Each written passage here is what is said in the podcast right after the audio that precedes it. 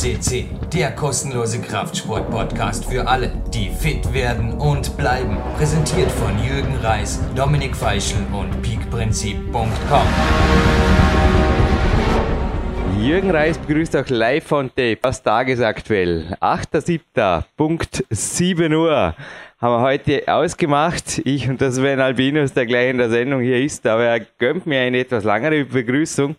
Ja, wir sind bei PowerQuest C hier, ich glaube, man darf sagen, semi-professionell. Es kommt ab und zu eine Meldung, so quasi, ja, und da denken wir dann immer, bitte nachmachen, bitte besser machen, bitte größer machen und sonst kriegen wir eigentlich viel, viel, viel, viel Lob.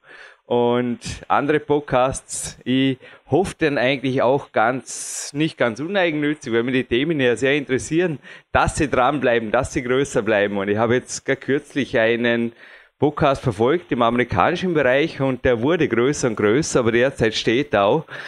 Und ich eröffne jetzt einfach mal mit einem riesengroßen Dankeschön. Hat jetzt vorher, es ist ein Ruhetag, die Wahl zwischen Chuck Freibergers Exposure 2 und einem Phil Collins Konzert und der hat in Paris gerade Another Day in Paradise gesungen und ich darf wirklich sagen, es ist Another Day in Trainingszeit Millionärs Paradise Big Country. Da eben ein Trainingslagergast am Wochenende erlebt und mehrere kommen. Es ist einfach ein traumhafter Sommer hier und für mich in 30 Minuten geht's auf mit einem blonden Wanderengel in die Berge. Und die Sauna ist heute auch noch am Fixtermin im Landessportzentrum. Sonst werden wir mal schauen, was der Tag hergibt.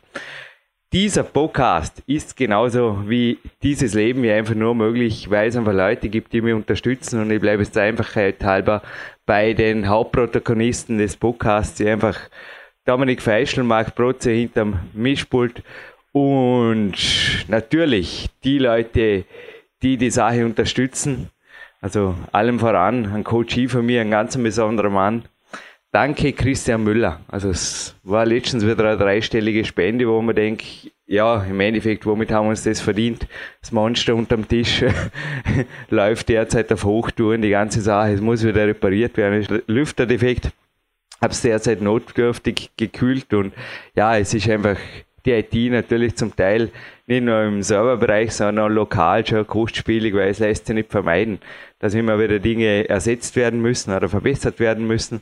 Und da gibt es einfach Leute wie Christian Müller oder meine Coaches, die jetzt übrigens auch zum Teil im Weltcup aktiv sind, beziehungsweise bei der Europameisterschaft. Hey, Ihr wisst, wer gemeint ist, die Englischsprachigen habe ich eh schon per E-Mail gestern informiert. Ich drücke alle Daumen, denn ja, es ist crazy. Also Kletterer, sowohl Damen als auch Herren und auch Jugendkletterer. Es ist dieses Jahr das erste Mal, dass in meinem Coaching-Team Leute sind, die in allen drei großen Disziplinen und beim Jugend-Europa-Cup am Start sind, sowohl Damen und Herren, beziehungsweise Jungs und Mädels. Und ja, jetzt schließe ich mein Dankeschön, glaube ich, gerade ab mit einem Mann, ohne den es PowerQuest C zumindest in der Form, nämlich als weltweit größten Klettersport-Podcast, weil das hat ihm zu verdanken. Und ihr habt ihn soeben gehört. Also wenige Tage ist her im Auftakt einer Trainingszeit-Millionärs-Serie dem Sven Albinus verdanken. Jetzt weiß ich gar nicht, wie der Satz angefangen hat. Und begrüße jetzt erstmal den Sven Albinus. Ich nehme an, wo bist du denn? In der Schweiz, in der Türkei oder ausnahmsweise wieder mal ein paar Tage in Dresden? Ja, hallo Jürgen, hallo liebe PowerQuest CC-Hörer. Mit den besten Grüßen aus Dresden diesmal ja, man muss immer ein bisschen zu Hause trainieren und äh, bevor es wieder in die weite Welt geht, an die Felsen. Und wir hatten jetzt zwei, drei wichtige Wettkämpfe für mich hier in Dresden und ja, war ich ganz gut dabei. Und äh, jetzt geht die nächsten Tage mal wieder in die Franken verstärkt über verlängertes Wochenende. Dann steht ein Trip nach Arco an und im Herbst wird es dann sicherlich wieder die Türkei und auch im Winter dann wieder Trainingslager bei dir oder der Schweiz. Also es ist ein geiles Jahr. Ich kann mich dem nur anschließen und ich freue mich riesig drauf. Genauso wie auf den heutigen Podcast mit dir. Ja, nochmal. Wir bleiben semi-professionell. Ein Satz, der 3 Minuten 48 geht, einmal nicht mehr wissen, wer angefangen hat, ist glaube ich okay. nee.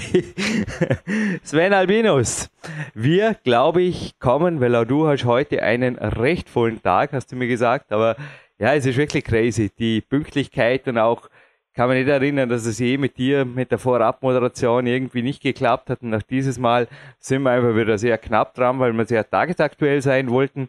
Und ich glaube, auch du genießt, dass Bauerquest C zu dem geworden ist, was es ist. Oder? Mit einer leichten Tendenz zum Sportklettern, den Klettertrainern und zum Teil auch den, ich sage mal, den starken Männern neben der Kletterszene, also den semispezifisch starken, sage ich mal. In die Richtung hast du mich, sage ich mal, als NLPler sehr wohl auch, genauso wie meine Wenigkeit, positiv manipuliert. Das ist dir gelungen. Gratuliere. Danke. Sven, kurz und bündig, wer ist heute der Star der Sendung? Gold hat ja doch den Charakter, dass es sich da um jemanden handeln muss, der auch im Weltcup schon einiges abgeräumt hat. Also, Sportreporter Dominik Feischl, lass mal ein bisschen schlafen, dafür bist du da. Action. Ja, ich freue mich absolut heute, weil uns wurde ja mal vorgeworfen, dass wir manchmal so nicht wirklich aktuell sind in unserem Podcast. Und ich glaube, es gibt nichts Aktuelleres, als einen Podcast zu moderieren, der jetzt, wenn er online geht, genau an dem Wochenende online geht, wenn die Weltcup-Saison in Chamonix startet. Und nichtsdestotrotz haben wir genau einen absoluten Weltklasse-Athleten, der sich wohl mit äh, Fug und Recht dieses Jahr auch Chancen ausrechnen kann auf den Weltcup-Gesamtsieg. Und Sven, bevor da gleich die nächste Verbesserungs-E-Mail reinkommt, habe ich gesagt, macht es besser. Es ist die Europameisterschaft, das ist total egal. Aber du hast recht, die internationale Lead-Saison startet. Aber jetzt sind, wir, jetzt sind wir super korrekt, wie Sportreporter sind. Okay, sind wir super korrekt und freuen uns heute auf einen aus dem wohl ja mit stärksten Team, was es auf der Welt gibt, oder sagen wir auf alle Fälle auf dem professionellsten Team, nämlich dem slowenischen Kletterteam mit Domen Skovic. Und jetzt darf ich eine Zwischenfrage einwerfen, weil da wäre ja ab und zu, also oft kommen halt so Fragen rein, so quasi, Jürgen, der Coach, Sportklettern, was tust du da? Und ich sage zum Beispiel, Kämpferdiät. Und könntest du dir vorstellen, jetzt der Domen ist übrigens nicht dabei, der ist nicht nötig, aber auch aufgrund des heutigen Interviews und deiner eigenen Vergangenheit, Sven Albinus, Könntest du dir vorstellen, dass zum Beispiel die Kämpferdiät oder ich sage jetzt einfach mal eine strategische Sporternährung im Sportklettern eventuell auch anhand den Angaben eines Coaches leistungssteigernd sein könnte? Ich stelle jetzt einmal die Frage so in den Raum. Wäre das eventuell möglich? Ja, ganz, ganz, im ganz begrenzten Maß. Fliege mal kurz drüber, eventuell ruhiger mal schon ein bisschen vorgreifen auf den heutigen. Äh, ist ja auch ein absolutes Schwergewicht und natürlich komm kurz die, die dich zum ersten Mal hören. Ich höre es immer wieder gern. Ich höre es immer wieder gern. Ich bin auch wieder, wieder Enkel beim Großvater. Erzähl's mir, deine eigene Geschichte. Bitte, kurz. Halbe Minute hast Ja, es ist einfach definitiv. Schaut euch die Leute an beim Weltcup, beim Bouldern oder beim Lead. Es gibt gewisse Gewichtsgrenzen, wenn man ganz oben mit dabei sein will. Wenn man jetzt wie bei mir im 10. Grad klettern will, dann gibt es absolute No-Go-Areas, sage ich so schön. Und äh, da hat man nichts über 60 Kilo zu wiegen äh, mit, mit meiner Größe von 1,68. Und auch äh, Domen äh, ist jetzt kein will ich sagen, kein Hungerknabe, sondern er, er genießt das Leben, er isst, äh, was, was ihm schmeckt aber er ist ein absoluter Topathlet mit 1,77 und wiegt zwischen 58 und 61 Kilo. Das ist absolute äh, Top-Sache. Und ja, jeder muss selber wissen, macht das zum Hobby und äh, will er stärker werden. Und stärker werden im Klettern läuft definitiv übers Gewicht. Also da können wir lange hin und her diskutieren. Und ja, aber kommen wir, kommen wir zurück zum, äh, zu meiner Aufgabe des Sportreporters, weil äh, jetzt sagt sich der eine oder andere Hörer, ja, Dorman Skovic habe ich noch nie gehört, was hat der Mann gerissen? Er hat schon eine ganze Menge gerissen. Ich lasse mal das Ganze aus, was er in seiner Jugendkarriere gerissen hat, sondern er ist seit 2013 auch bei den äh, Männern dabei im Weltcup und hat dort schon vordere Plätze belegt, ist 2013 einmal zweiter Platz Korea geworden. Er ist damals auch zweiter Platz bei den äh, europäischen Jugendmeisterschaften geworden. Er hat den dritten Platz in Argo belegt bei den Rockmastern. Dann folgt 2014 zweimal ein dritter Platz im Weltcup, einmal in Chamonix und einmal in Japan. Und äh, er belegte letzte Saison den fünften Platz in der Weltcup-Gesamtwertung und in Spanien hat er ganz, ganz knapp das Treppchen bei den Weltmeisterschaften verpasst. Also wirklich mit Fug und Recht ein absoluter Kandidat für die diesjährige Weltcup-Saison. Ja, ich glaube bei Arco 2013 ein und da hast du auch gerade geschossen. Sorry, wenn ich es heute ein bisschen mit dem Coaching habe, aber Sven Albinius, da warst du beim Trainingslager bei mir kurz davor, kannst du dich erinnern? Da ging es um die russischen Trainingssysteme und in weiterer Folge dann um die Kämpfe 3.1, 3.0, die damals noch relativ frisch war. Haben wir in der Landessportzentrum Sauna mal ein bisschen eine positive Diskussion gehabt. Jetzt hast du das Bild wieder vor Augen, glaube ich, gell? Ja, ja. Ja, genau. Und anschließend bin ich nach Arco gefahren und da kam plötzlich jemand daher, von dem ich gehört, weil er war doch bei der Jugendweltmeisterschaft, oh, jetzt muss ich aufpassen, habe irgendwo sogar notiert, er war da sehr erfolgreich, ist Zweiter geworden bei den European Youth Championships, also Europameisterschaft, genau bleiben, Jürgen, war das schwierig heute mit Welt, Europa und sonst noch Cups und Meisterschaften. Und anschließend kam er nach Arco. Ja, da war der Rockmaster und dann habe ich ihn gesehen beim Open. Er kam ins Open, also war mit mir in der ISO. Da dachte man, ja, so irgendwie schaut er jung und fit aus und so war es dann auch. Also die erste Tour, da ist er eigentlich ganz normal mitgeklettert, da sind mehrere sehr weit gekommen, aber der zweiten Tour, das war crazy. Also er ist geklettert. Er hat mir an den damaligen François Legrand erinnert. Er hat jetzt nicht extrem muskulös oder extrem stark eigentlich ausgeschaut. Er ist einfach nur super gut geklettert. Elegant, schnell. Also es hat einfach alles gepasst. Er war weder ein Monster noch, also der, wenn du vorher gesagt hast, war 77 und äh, 58 Kilo, wird sich der eine oder andere wieder denken, wie schaut denn das aus? Ganz normal schaut das aus. Das ist ganz normaler Burschen. Das Sven Albinus hat recht. Er ist nicht auf irgendeiner Diät. Es ist ja die Kämpferdiät, in dem Sinne keine Diät. Es ist einfach eine Lifestyle-Form. Und er ist einfach auf dem Kletter-Lifestyle und der ist ein ganz normaler Bub und der klettert ja, klettert halt 8B plus Sonnenseite, es nichts wäre. so schaut's aus.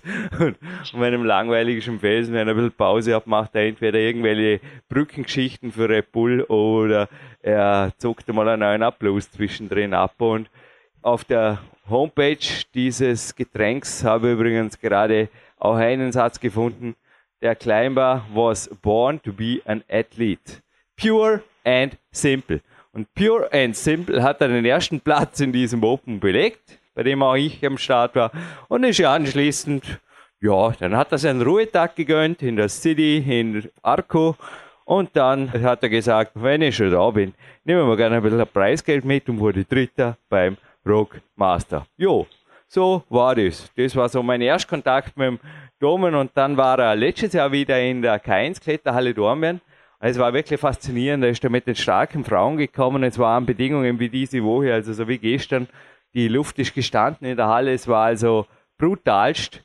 War gestern so froh, dass ich nicht an Seil musste und bouldern durfte. Es war, war einfach unmenschlich heiß. Domen war sich nicht zu schade, unter anderem das Finale der österreichischen Meisterschaft zu probieren, diverse Qualitouren. Er hat zum Teil in einzelnen Touren sogar mal gezeigt, dass er Mensch ist ist einfach rausgefallen. Er hat kein Schreikonzert veranstaltet, hat sich nicht übertrieben geärgert, hat einfach nur den Kopf geschüttelt, hat 15 Minuten Pause gemacht und ist wieder eingestiegen und hat einfach ganz normal sein Training abgespult und wie gesagt, das hat für mich einfach auch gezeigt, der Mann ist ein Vollprofi. Also war sich nicht zu schade, zum Teil auch müde in Touren einzusteigen, wo man auch gedacht hat, das schauen wir an. Und ja, so war es dann auch. Er hat keine Topleistung erbracht es war mehr oder weniger wurscht, weil es war ein Trainingstag und auch, dass Leute zugeschaut haben, war ihm einfach egal und die Mädels, die haben natürlich auch Gas gegeben, aber man hat gesehen bei den Slowenen, es ist ein sehr freundschaftliches, aber mehr oder weniger konkurrenzfreies Miteinander trainieren. Hat mir sehr gut gefallen, also wie die miteinander trainiert haben. Da hat niemand einen Stress gemacht, niemand dem anderen einen Druck. Es war ein Trainer da, der Vorgaben gemacht hat und ab und zu einen Verbesserungsvorschlag gegeben hat.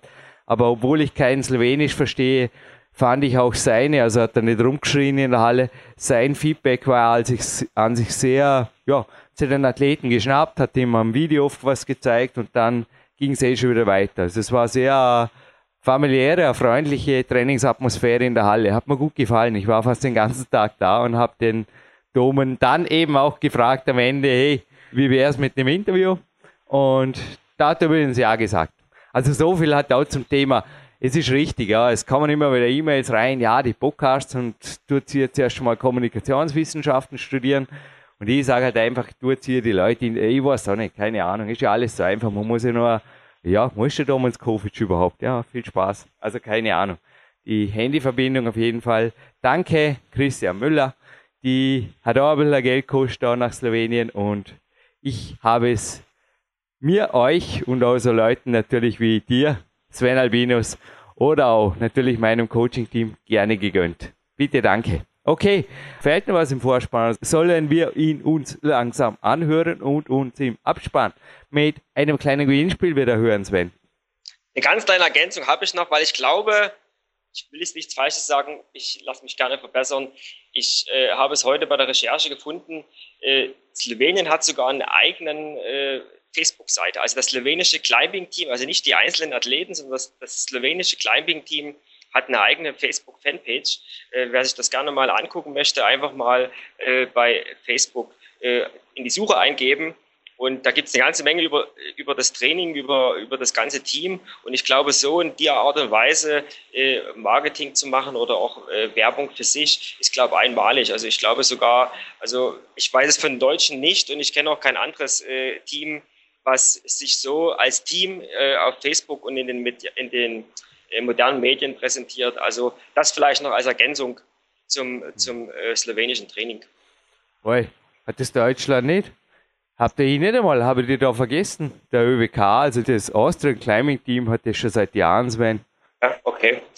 Aber ist mir, ist, ist mir jetzt erst aufgefallen und äh, okay. fand, ich ziemlich, fand ich ziemlich cool. Also auf der ist echt ein Tippbau, also ich kenne jetzt die slowenischen nicht, aber die Austrian Climbing Team Seitenfotos, die sind ein Hammer, die sind zum Teil vom Heiko Wilhelm, der auch schon hier war, der ist ein Profifotograf, hat jetzt auch ein neues Buch rausgebracht, ich hab's noch nicht, ich muss ihn jetzt mal fragen, Beyond the Faces oder Beyond Faces, kann das sein? Da gibt's ja, absolut, so heißt, ja, so heißt es. Ja, das äh, handelt um die letzten Jahre vom Weltcup. Gibt es das, gell? Also habe ich kurz ja mal bei IFSC TV Moderation gehört und gibt es auch eine Homepage, lass das mal googeln, das sollte mental, ich muss dem Heike jetzt mal eine E-Mail schreiben, eventuell kann ich es da mal vorstellen in der Sendung. Jo, aber ich glaube, jetzt kommen wir endgültig zum Hauptinterview, oder? Starten wir rein. Viel Spaß.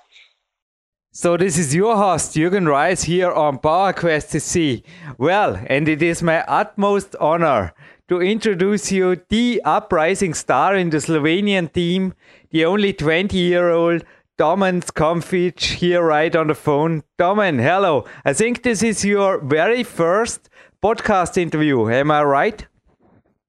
Hello. Yes, uh, definitely is. Um, um, and I'm happy to answer the questions. yeah, I mean, you had so many successes that you weren't really interviewed a lot. I got the opinion. I mean, it's incredible often in careers when you watch at lists on the IFSC homepage you see up and downs. You know you see good years and bad years. But there is a song from the 80s it's called the only way is up and this could be true for you. I mean since you began competing in 2008, you are getting better and better. And yeah i mean you made uh, fifth now and overall World Cup. So when you look back on your still very short and young career, what can you say about that? I mean, you're getting stronger year by year. Did you ever had ups and downs, or am I wrong? Are you just up, up, up, up? yes, um, since I started with the uh, youth cups uh, in a youth team, I uh, always did uh, every year a little progression up. I I don't know. Maybe it's because every year I set my new goal, what I have to reach or what I want to reach. So uh, I worked hard for that, and yeah, I always uh, had a plan. Like I always had to uh, show myself physically that I'm possible um, in my mind it was always like, oh, you guys uh, on the counts they're too strong for me. I it's it's impossible. But then when I like showed myself with one really good performance that I came close or beat them, Um, then I got like um, mentally stronger. I believed in myself, and that was also every year uh, a step forward. So um, in World Cups in the start, I also had like problems with with that. I didn't believe that I'm capable of coming into the into the very top of. Uh, um, of the World Cup, but um, after I like in few comps that I showed myself that I'm very much cap- capable of that. I I started to every year improve a lot. So yeah, I hope it goes on like this. now, when we put this online, I mean, we record this interview on the 24th of November 2014.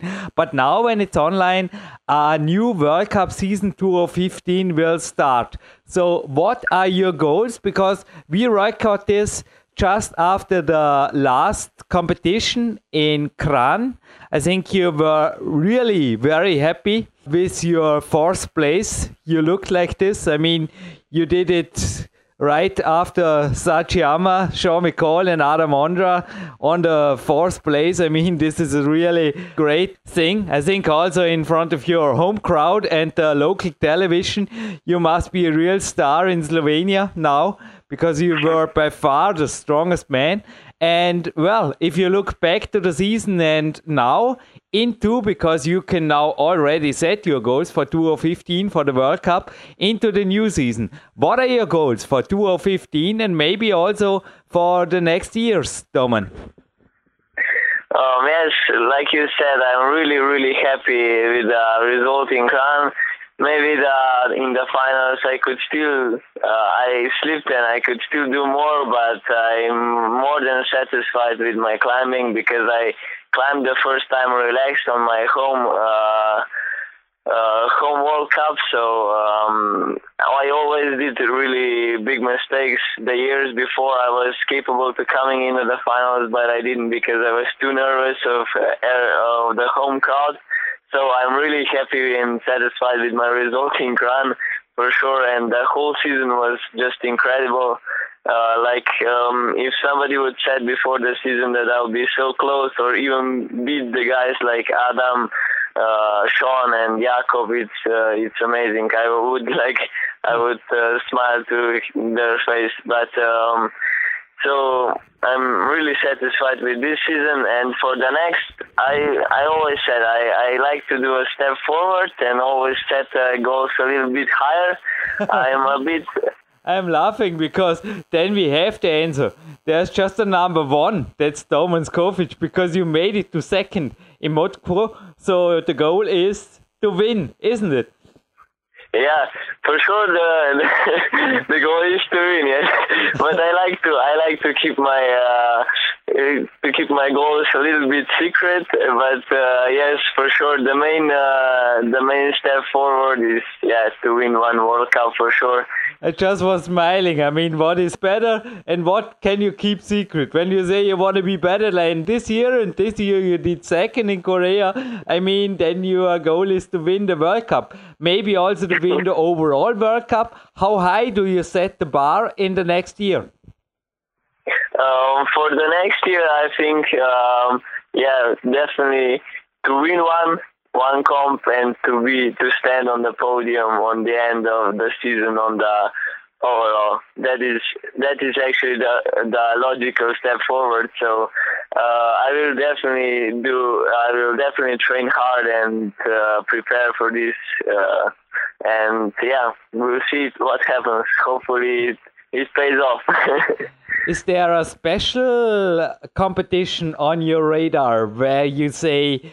you maybe peak for this or you giving it all or do you make something like a periodization maybe for the rock master like the old school climbers did sometimes or is there a special maybe i mean your own world cup in Kranj next year there's the 20th world cup in Kranj. I mean, also Tomo Česen would be really proud of you to have you as the winner, and I mean, you would be the the local hero of Slovenia. what is for you the competition? You say. I'm giving it all. Or do you say, no matter, I just want to win a World Cup or the Rockmaster or yeah, what is maybe give us a little bit more of your goal setting secrets, Domen. okay. Um, for me, it's like every uh, competition of the World Cup, I take the same. It's it's true that some competitions like Chamonix, like I don't know, Imst and Kranj are definitely the ones that are every year and they're really really good organized. A lot of competitors and people come there, so I definitely like to climb in front of the huge crowd and uh, when the, all the uh, the rivals in the competition. So maybe yes, Chamonix, Imst, and Kranj are the the ones that are the most important for me. But as I said, uh, I take every World Cup the same, and every competition I take uh, as a separate. I I really want to enjoy on everyone and climb my best. So um, yeah, that's it. I just mentioned the name Tomo Česen and also, well, I mean, the whole uh, scene in Kranj. There's really a good, I'd say, mountaineering and sports climbing history. I mean, you also have great teammates like Mina Markovic, but also before her, also in the main field. I mean, we already had three interviews from Slovenia here at PowerQuest CC. Also, dear listeners, you can find Klemen Bečan, also Matej Sova, and for sure, the still first lady, Mina Markovic, over the search function. But what about Slovenia and also Mina Markovic and the team you travel around? Is there an advantage for you that you have such a great, also when you look back, such a great history in the country where you grew up? Or how did you come to climbing at all? I think you can have a lot of experience also out of your teammates, am I right?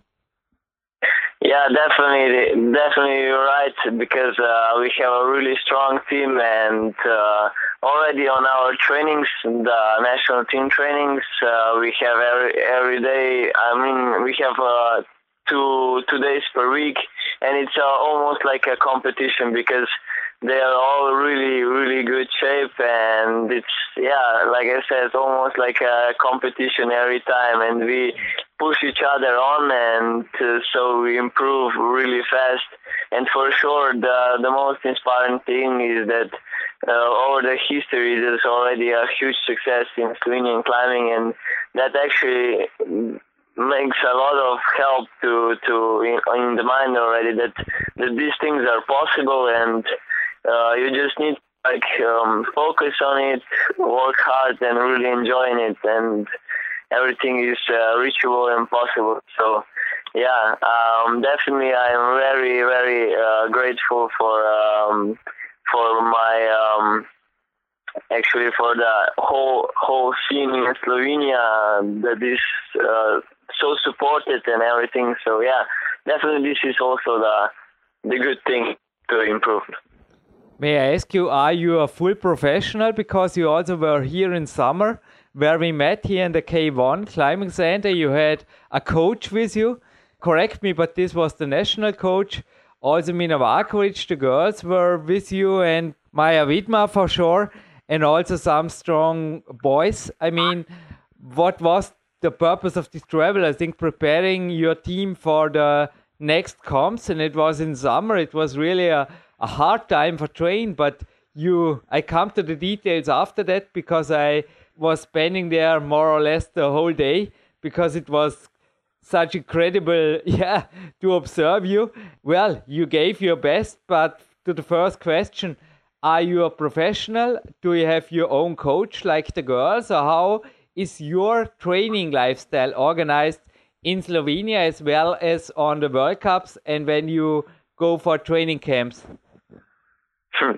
Yes, um, I actually from the October on I started to become a professional, so I leave the school for now a little bit, and uh, I'm in the university. So um, I will be only climbing now uh, because I also got the full contract in Red Bull. I got all the all the support from there, and actually for that I'm really really happy and uh, grateful. And also got a really good contracts with all the other uh, sponsors like Edelrid and Scarpa, and they really support me. So I decided for a professional way now, and um, yeah, I hope I I continue my progress and go like this uh, as as long as possible. But you can always return to school when you want, so nobody have to care if you are injured or something. I mean, I wish you all the best with your career, and you. I'm also a professional. I mean, you can stay a professional as long as you want. If there's something crossing your path, you can go to school and finish your study, or what is your plan B? Uh, yeah, for sure. Uh, I definitely want to to finish school one day, mm. but uh, for now that uh, I I see myself capable of uh, improving a lot and that I am really in the shape, I I want to stick with the climbing and. Yeah. Uh, go for as long as possible, and yeah, injuries may happen, and um, for now, I have to say I have no problems with that. I have to knock on the wood. Uh, but uh, yeah, really, for now, everything is uh, in a perfect way, and yeah, I hope it stays in this way as long as possible. it will stay this way as long as possible, Domen. And well, when it comes to injuries, this leads me to the next questions. I think we both have the same that we are relatively lightweight.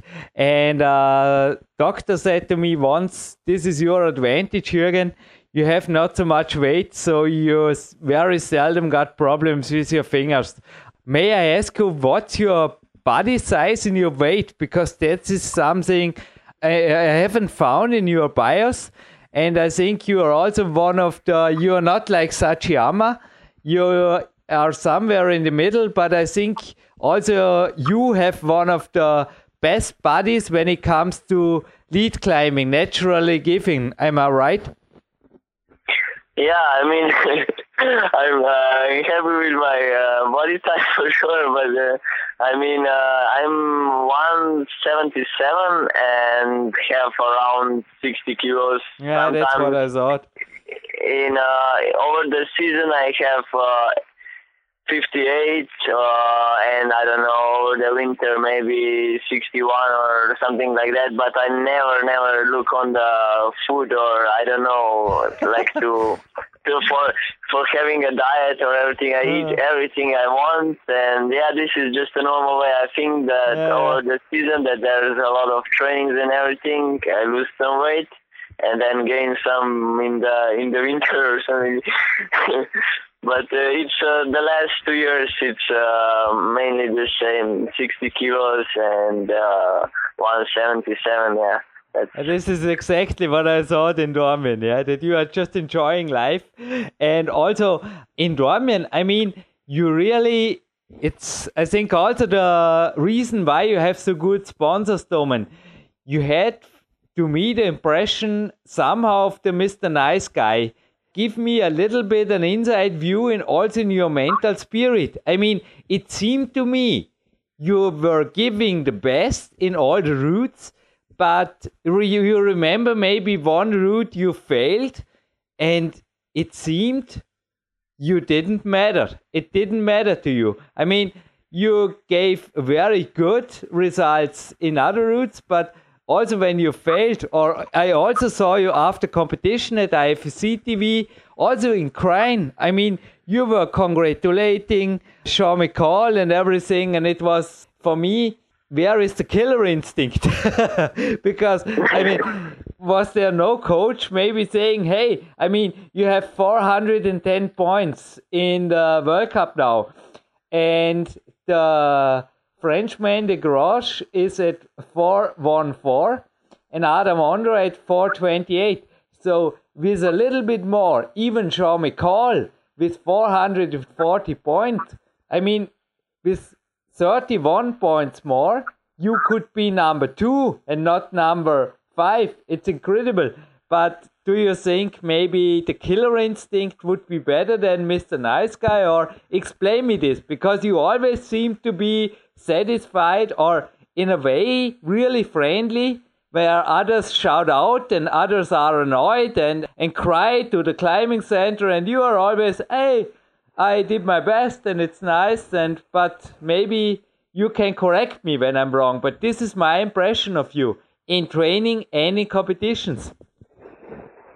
Yeah i, I have to say that i i enjoy climbing so much every every single moment is uh, an enjoyment for me and since i'm like uh, going every year up with my progression i can be really satisfied with everything you know yeah. so um, but uh, it's not always true you know it's uh, when uh, i fail some route i i am a little bit um, mad about myself. I look, but I take everything as a school, you know. So I if I fail, I take it to a school and learn from from the mistakes and take it on to the next competition or route. I try to remember things, what I did wrong and everything. But I really like to to stay positive every time. Yes, for sure. And uh, as, as I said, I enjoy climbing so much that uh, I mean every time it's. Uh, I'm I'm happy with everything. So, yeah. Mm. This is it, yeah. You know, I thought about my question and also was observing you very closely. But did never a trainer say to you, I mean, hey, a little bit more killer instinct and you could be number one, Domen? Yeah, I I always uh, have uh, um, Roman Krajnik, uh, the the coach for national team coach. That we this year we really uh, started to work really good together. And he said, "Yeah, come on, you you know you you you you have it in yourself. You you're able to win. But uh, in me, just you know, I I also got." Um, a lot better because of this this year because I started to believe in this and got a little bit of this as you said killer instinct. Uh, that definitely helped me a lot. And um, yeah I I don't know.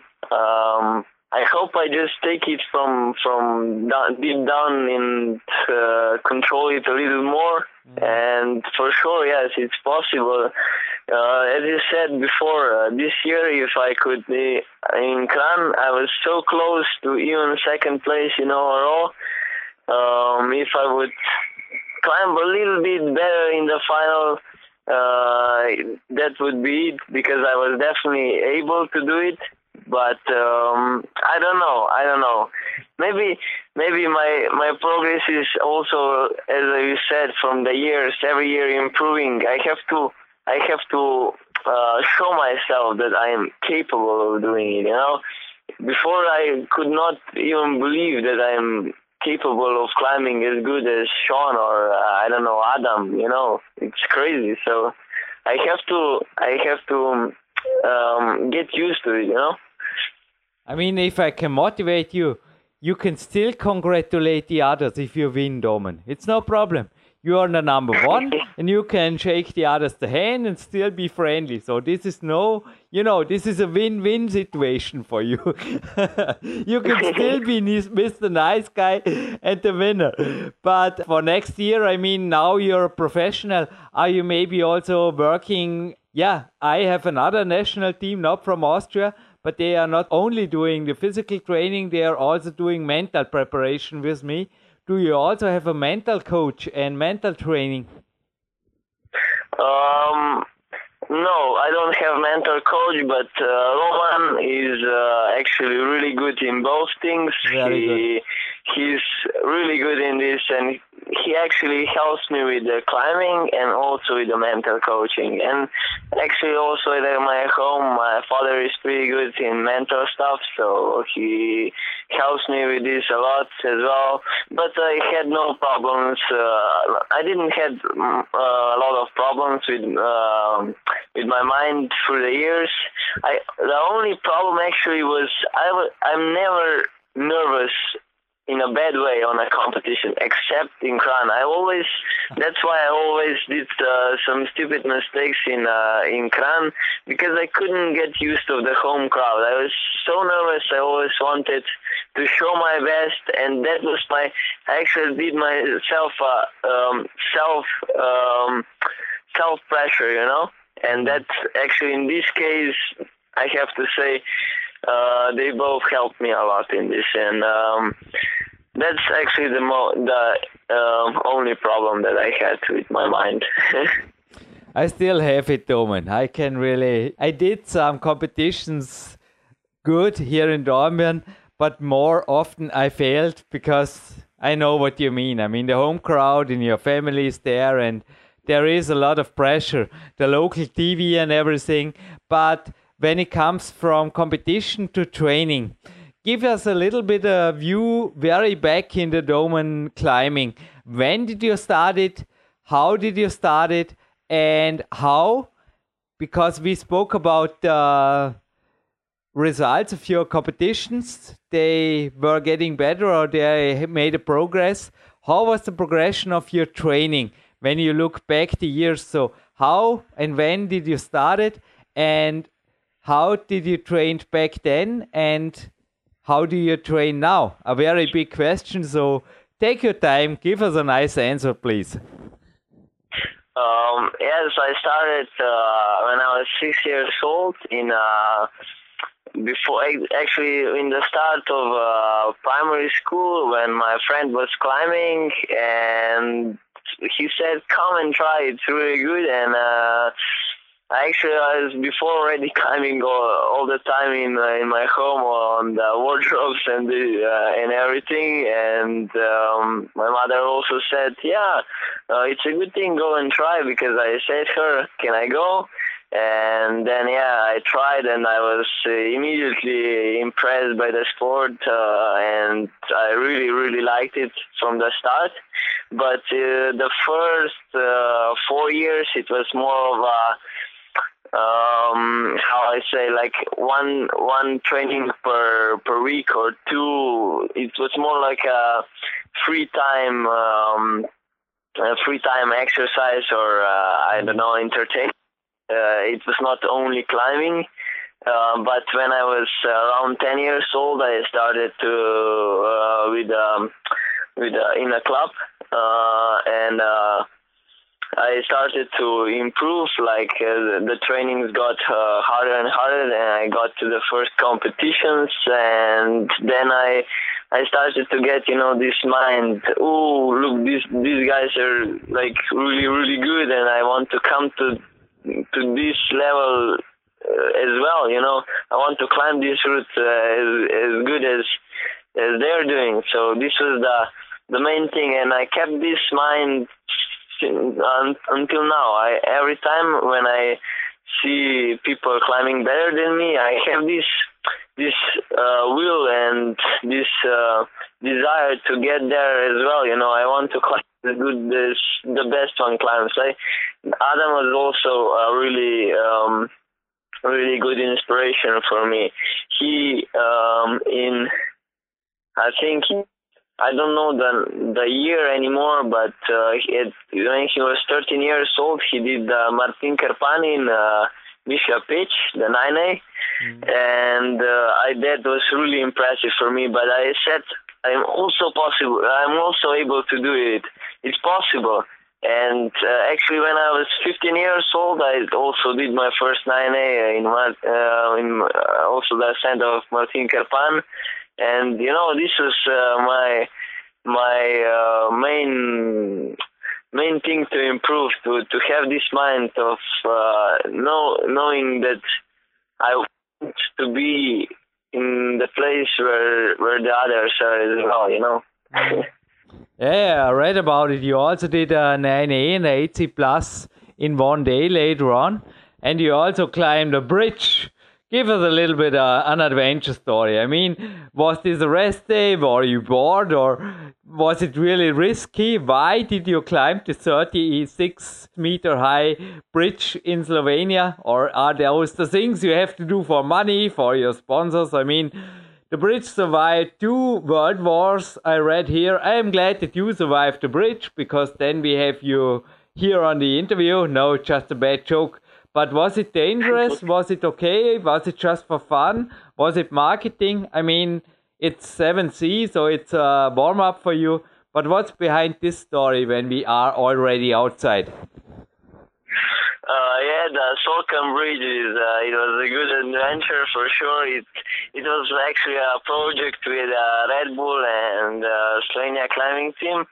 Um, we did it with the Red Bull and Slovenia climbing team. Yes, um, it was. Uh, yeah, to do something new, different, and uh, Solkan Bridge is uh, famous of being the the the, the having the longest uh, arch span, uh, stone la- uh, arch span in the world. So for that, it was really interesting, and um, climbing it was yeah as you said um, like a warm up for me not too much of a struggle but uh, actually the whole thing the enjoyment when climbing it it's a really great experience and definitely like uh, jumping off it it's uh, even better i would say.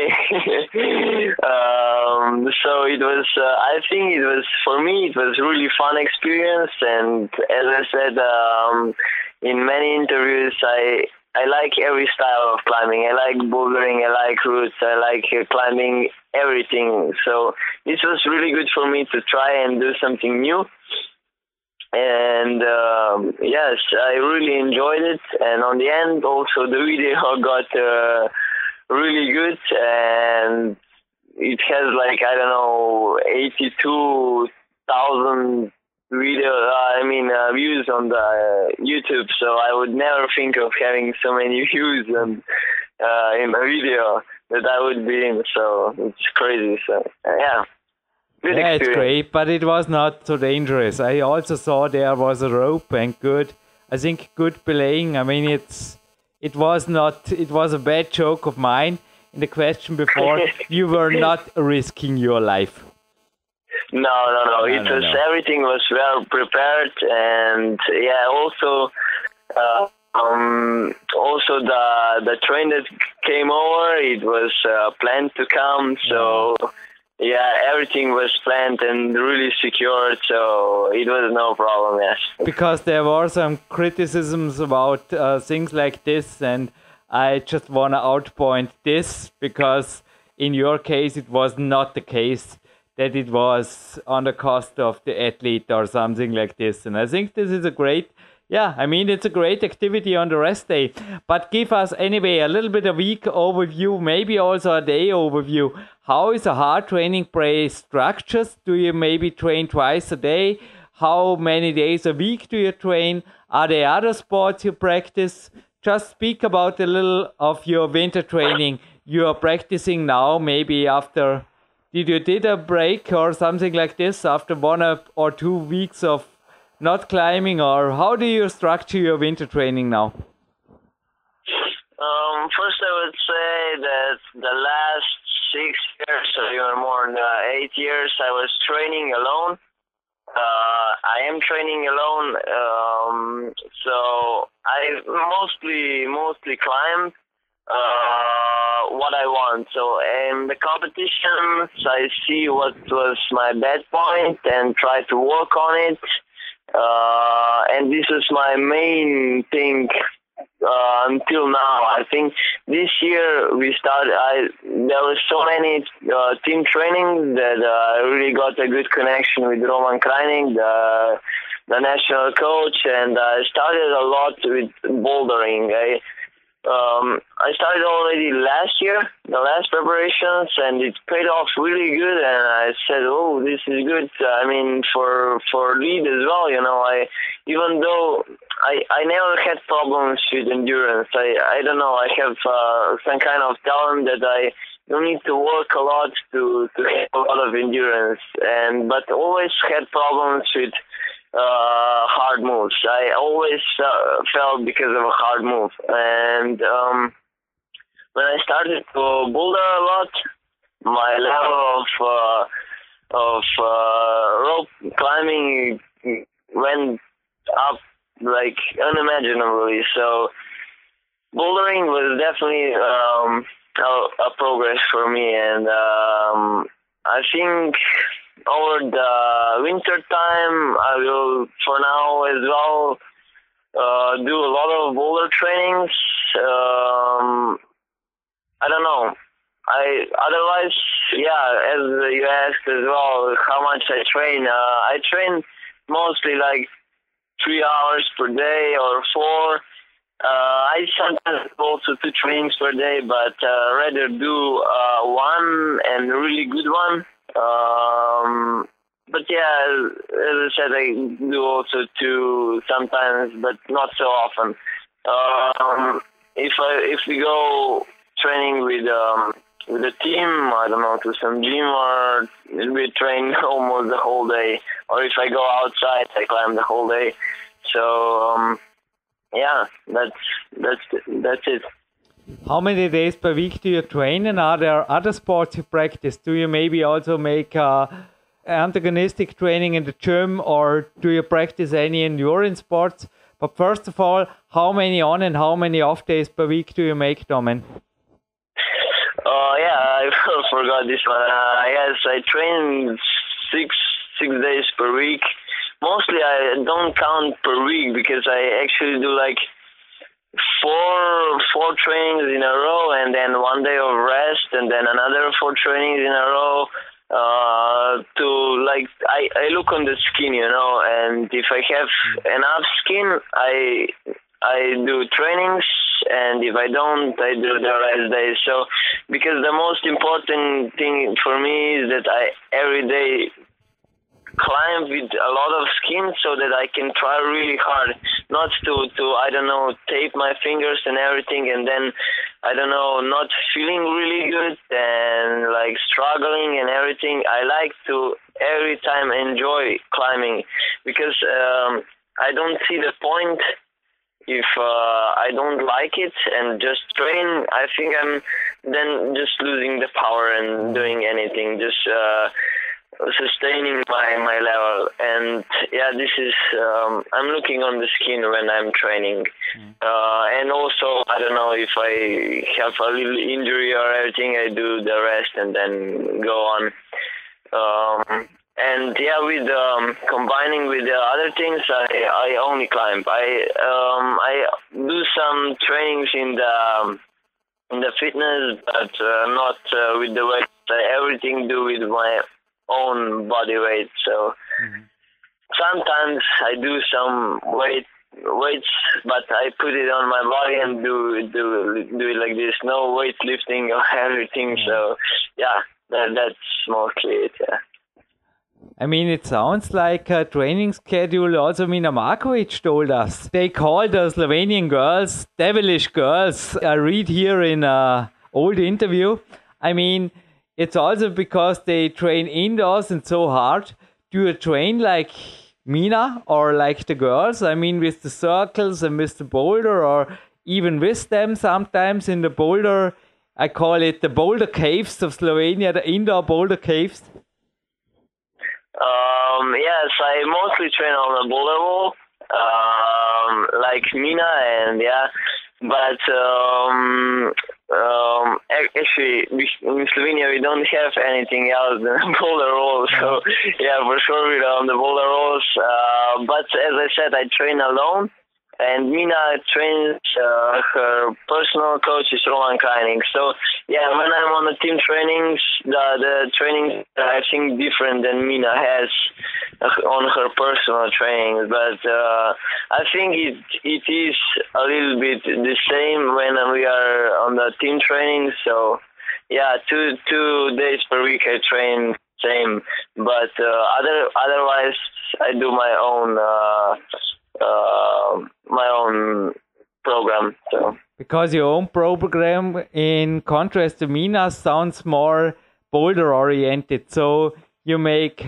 hard boulders and quality breaks and quality tries, or is there any system, or do you just make a couple of hard boulders and then long boulders just a little bit overview of those three hours would be maybe interesting for some listeners. Yeah, for sure. Um, actually, it was uh, a lot different. I, I mean, the progression that uh, that started to uh, a lot better this this year and last year. It was because of that because I reduced the the the trainings. Before I was doing a lot of circles. I was like for two hours on the wall, not standing down at all and doing a lot of trainings and everything. But now I just try to do it, you know, as good as possible and to be always, um, uh, you know, in a good shape, feeling okay. So I think this is the most important thing to to always feel and try hard. Um, but it's uh, different. You have to now. It's hard to say. Um, on the trainings, for sure, I'm doing uh, all my power for sure. But as I said, it's good to come on the training every time um, with all the power, not to come on the trainings. I don't know, injured or without skin, and then not doing it 100%. Then you're not doing the trainings uh, all right. So. Um, yeah, this is my point of view. So, what's the length of your boulders? Five moves, ten moves, twenty moves, or ah. maybe like also competition routes, thirty or forty moves, or shuffle it? Okay, yes. Uh, I I shuffle it. Yes, I sometimes do. You know, I definitely look when I, uh, on things what I need. If uh, if I see, I don't know. Uh, now it's uh, competition in Kranj, then uh, I know that the routes will be short and powerful. Then I train. I don't know routes. I don't know from 15 to 20 moves and to 30 max not more, but if I know that now I don't know competition is in force or I don't know I don't know where the the walls are big, I train I don't know um, routes long 60 or yeah not never more than 60 but yeah 60 70 moves um uh, otherwise I also this year I did totally different. Also in the lead season, I did I don't know two three trainings per per per week, uh, lead trainings, and then three boulder uh, trainings. I don't know. I did also a lot of campusing to get a lot stronger. As I said, um, my main weakness was uh, hard moves. So mm. yeah, this is the the main thing. So you use the campus board, maybe also fingerboard, and you're hey. Lapis is a Slovenia company. Do you use the balls? I just uh, was just in my mind. Do you use tools like this, also bar, the the SIG bar, or from Lapis this uh, Rolly bar, or do you use things like this?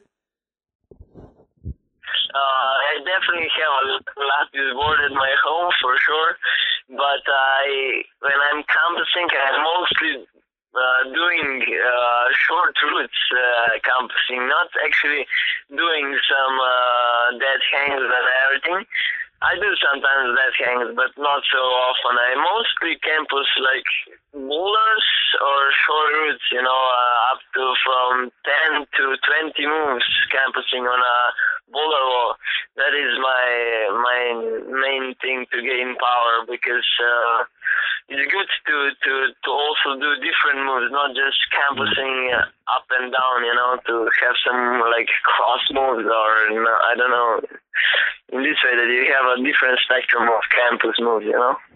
Domen, when you come next time to Vorarlberg, please let me know because beside the cave one, I have also a little boulder cave of mine. I think you will like it because I just uh, went last week there and I got from Lapis, what a coincidence, uh, some big, big holes. They are like balls, like rounded balls. And I mm-hmm. really prepared the wall for campusing. Also for myself in the training, I hope a little bit of improvement. And when you come next year maybe to Dormen again beside the K1, please let me know. you are invited in my boulder cave, maybe before the lead training. It will fit in. Oh, that's really great. I will definitely let you know because, uh, yes, um, I'm definitely planning, if not with a team, I'm playing also by myself to come and train a little bit uh, uh, in these gyms for sure around Dornbirn and yeah, Imst and uh, maybe Switzerland as well. So I'm definitely very happy for this invitation and I I will let you know for sure. Domen, we are over time anyway. I have a rest day today. Hey, uh, I did a little bit of climbing in the morning, but I am now. Yeah, do you also sometimes know you don't do other sports? I like my mountain bike. I will attack the mountain bike now for a little but easy recovery ride upside the Dornbirn. Yeah, when you are here, let me know. It would be my honor to be your host, not only on Power PowerQuest C, also here in Dornbirn because we have a great city. We have an Olympic Center where you can stay for a really good price when you are my guest, and I will take you around here a little bit. Maybe also a little bit on the mountain bike or things like this endurance sports. Are you sometimes motivated for adventures like this, or do you say no, no, just climbing? No, for sure. I'm also interested in uh, other things as well, but uh, I like climbing so much that uh, I sometimes forgot for for the other things. But when uh, I don't know my friends uh, say let's do this and this, uh, I say yeah, yeah, for sure. If I have time, if I don't have training, I definitely go and like to do uh, different stuff as well for sure. And um, I'm for sure psyched to to to come. Yes. Well, I think we'll stay in touch. Tom, and let me know when you want to come, and I will arrange everything for you. It was my utmost honor to have you on the podcast, on your very first podcast. I wish you all the best for 2015 and the years beyond. And maybe also with your points more, you can push the Slovenian nation next year in the top three of the team ranking maybe an additional point for you to say, yeah, we will make it. Because after Austria, France, Japan, there is Slovenia, and well, push some other nation out and get Slovenia into the top three. This is maybe also because of your improvement you make next year. Uh, nice motivation, isn't it? Yeah, for sure, for sure. Uh, I mean, we will work hard, hard well in the next year and the years on, and let's see what happens. it was definitely a pleasure to uh, to talk with you, and um, yeah, I was uh, really happy. Thank you, Domen, for every minute you gave to our C listeners. All the best, and see you soon here in Dornbirn. Bye. Yeah, thank you. Bye. So, I'm back again. Jürgen Reis and Sven Albinus. Back to German.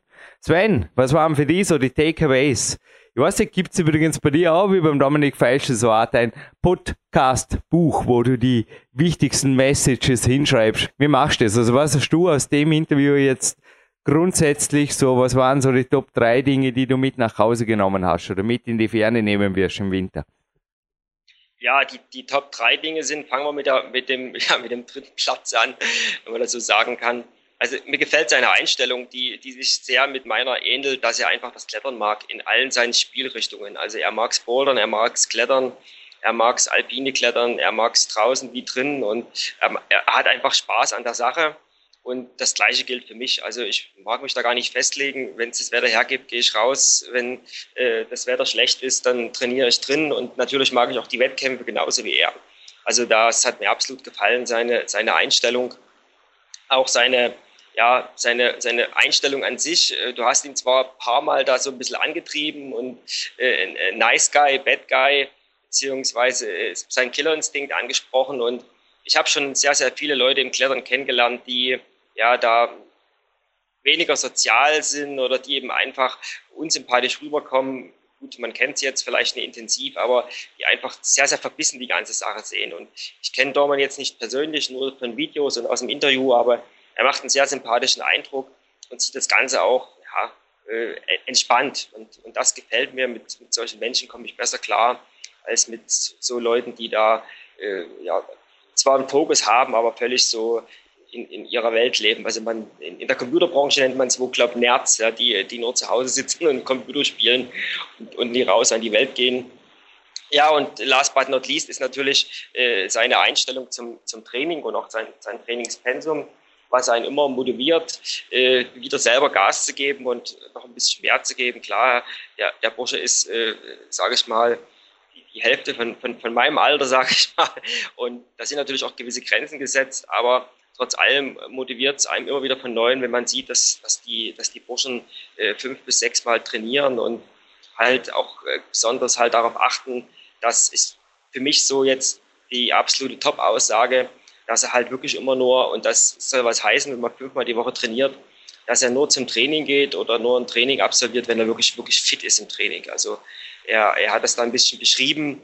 Es macht für ihn absolut keinen Sinn, wenn er da in die, in die Halle kommt und ihm, ihm tun die Hände weh, die Haut ist ab und äh, das, das bringt überhaupt keinen Punkt, da äh, 100 Prozent zu geben und zu trainieren. Also das war für mich nochmal eine super Aussage, dass man vielleicht auch mal den einen oder anderen Tag auslässt und äh, noch einen Tag mehr Pause macht und dann äh, am nächsten Tag äh, wirklich 100 oder 110 Prozent geben kann. Double Nice Guy, sage ich einfach nur. Also ich habe sowohl im Wettkampf, ich habe es vorher gesagt, in der K1 erlebt. Das waren also wirklich wildeste Bedingungen. Da hätten also viele, viele hätten da also rumgeflucht oder rum gemault, weil es war einfach unmenschlich heiß und schwül und er hat einfach gezeigt, dass er Klasse hat. Jo, und in wenigen Minuten werde ich hier abgeholt und in die Berge entführt, was schön ist für mich und ich glaube, wir kommen zu einem Gewinnspiel und einem Tipp noch. Ich habe den Geschäftsführer persönlich, das war so cool, plötzlich kommt der Albi daher. was, was machst du da? Habe ich gesagt, ja, Bouldern. Und er war dort mit seiner Sicherungsbrille auch in Stuttgart. Und die möchte ich jetzt wirklich kurz empfehlen, weil es wirklich, ich habe mich mit ihm gemeinsam darüber unterhalten. Es gibt inzwischen ein chinesisches Plagiat, was übrigens Schrott ist, wie die meisten chinesischen Plagiate. Also passt's auf. Es scheint ähnlich wie beim DAX zu sein, dass das jetzt inzwischen im großen Stil gefälscht wird. Aber die CU, also Cäsar Ulrich Sicherungsbrille, ich glaube, die ist ein Begriff, mehr muss ich nicht sagen dazu, vom Albi und der ist inzwischen auch eine Marke. Mir hat auch kürzlich mal jemand geschrieben, der Jürgen hat es geschafft, eine Marke zu werden. Keine Ahnung, hey, es ist mir eigentlich wurscht, ich bin einfach für euch da und ich bin ein Podcast-Sprecher, nicht mehr, nicht weniger, jetzt in der Rolle, in der ich heute für euch da bin. Und der Albi ist auf jeden Fall auch jemand, der, glaube ich, was entwickelt hat vor ein paar Jahren, das, ich glaube, es hat einen Innovationspreis gekriegt auf irgendeiner Messe. Mensch, man müsste endlos recherchieren für die Sendungen. Wir bleiben semi-professionell. Auf jeden Fall ein ausgezeichnetes Tool. Ich habe es inzwischen seit mehreren Monaten im Dauereinsatz. Wenn man andere Leute sichern muss, was ab und zu vorkommt, speziell im steilen Gelände und keine 15 mehr ist, Sven. Da bleibt einfach der Nacken gerade und die Brustwirbelsäule entlastet. Gut, das kann ich heute nicht verlosen, aber es gibt ein Gewinnspiel. Es liegt ein Rock-Tape, das kann man im Moment ab und zu brauchen. Sprich aus Erfahrung haben wir gestern beim Training auch ein kleines Cut eingerissen. Wer da einen Ruhetag mehr macht, darüber werde ich heute eine philosophieren. In der Sauna könnte gut passieren. Von Ozun, da gibt es ein, ja, ein sehr preisgünstiges Tape übrigens, was ich entdeckt habe. Ozun Tape und ja, und dazu habe ich noch tatsächlich schon eine aufgetaucht. Climax-Ausgabe, die Eastern, die aktuelle Eastern Edition, die nennen sie mal so, habe ich gefunden mit Go East. Und eine kleine Gewinnspielfrage. Sven, ich weiß nicht, hast du eine parat? Ich hätte sonst eine ganz nicht so schwere vorliegen. Also, ich habe eine, vielleicht machen wir beide. Äh, und, und ich, ich, starte einfach mal rein. Sind ja schließlich äh, zwei Preise. Genau, also Dorman kommt ja nicht äh, zu verkennen aus Slowenien. Und es gibt in Slowenien immer einen sehr äh, prägnanten äh, Weltcup. Und es äh, ist immer ein absolutes Saisonhighlight, weil es, glaube ich, auch immer der letzte Weltcup ist, also das Saisonfinale. Und ich möchte gerne von euch wissen, in welcher Stadt dieser Weltcup stattfindet und welchen, äh, welche Platzierung ähm, Dormen letztes Jahr, also 2014, bei diesem Heimweltcup erzielt hat. Ja, und wer es nicht weiß, soll sie bitte, das ist die IFSC TV Aufzeichnung des Jahres. Für mich die beste Aufzeichnung, die es im Endeffekt auch die spektakulärste Leadtour. Habe kürzlich den Routensetzer getroffen, den Slowenen, der hat da die österreichischen Staatsmeisterschaften gebaut. Habe ihm gratuliert und ihn als riesen gefreut. Er hat gemeint, ja, er hat sich wirklich Mühe gegeben. Habe ihm gratuliert zu der Leadtour des Jahres, in meinen Augen letztes Jahr. Die Aufzeichnung ist wirklich wert, gesehen zu werden. Ich glaube, keine allzu schwere Frage, die von mir noch ergänzt wird. Wie heißt das Brückenvideo? Das Brückenvideo bei YouTube. Also wie ist der Titel? Deutsch, Englisch, Slowenisch, was auch immer da YouTube euch übersetzt inzwischen. Gut. Wir bleiben international, einfach rüberschieben, schicken übers Kontaktformular und bitte wieder mal über das Kontaktformular unseres neuen Stolzes, nicht der PowerQuest.de Homepage, sondern der Consolution.at, also CS Otto Norbert und dann das englische Wort für Lösung, gibt für alles eine Lösung, .at für Österreich. Wäre super. Und ja, danke Sven Albinus und ich denke, wir sind gut in der Zeit und somit offline und dich hört man eh bald wieder hier bei einem weiteren Trainingszeit Millionärs Special. Ich glaube, da kommt wirklich was auf die Zuhörer zu. Ha? Da haben wir ordentlich was vom Stapel gelassen im Winter, was da jetzt so nach und nach reintrüpfelt. Ja, war, war eine super Sache, habe ich mich riesig gefreut drüber und äh, ich bin gespannt auf das Feedback der Zuhörer und kannst du mir gerne was weiterleiten und können wir auch gerne wieder mal eine kleine Fortsetzung drehen, wenn es passt. Sven, danke für deine Zeit und Jürgen Reis, Sven Albinus verabschieden sich aus dem Studio. Ein riesengroßes Dankeschön an Domen Skovic und viel Erfolg bei Europameisterschaft und Co.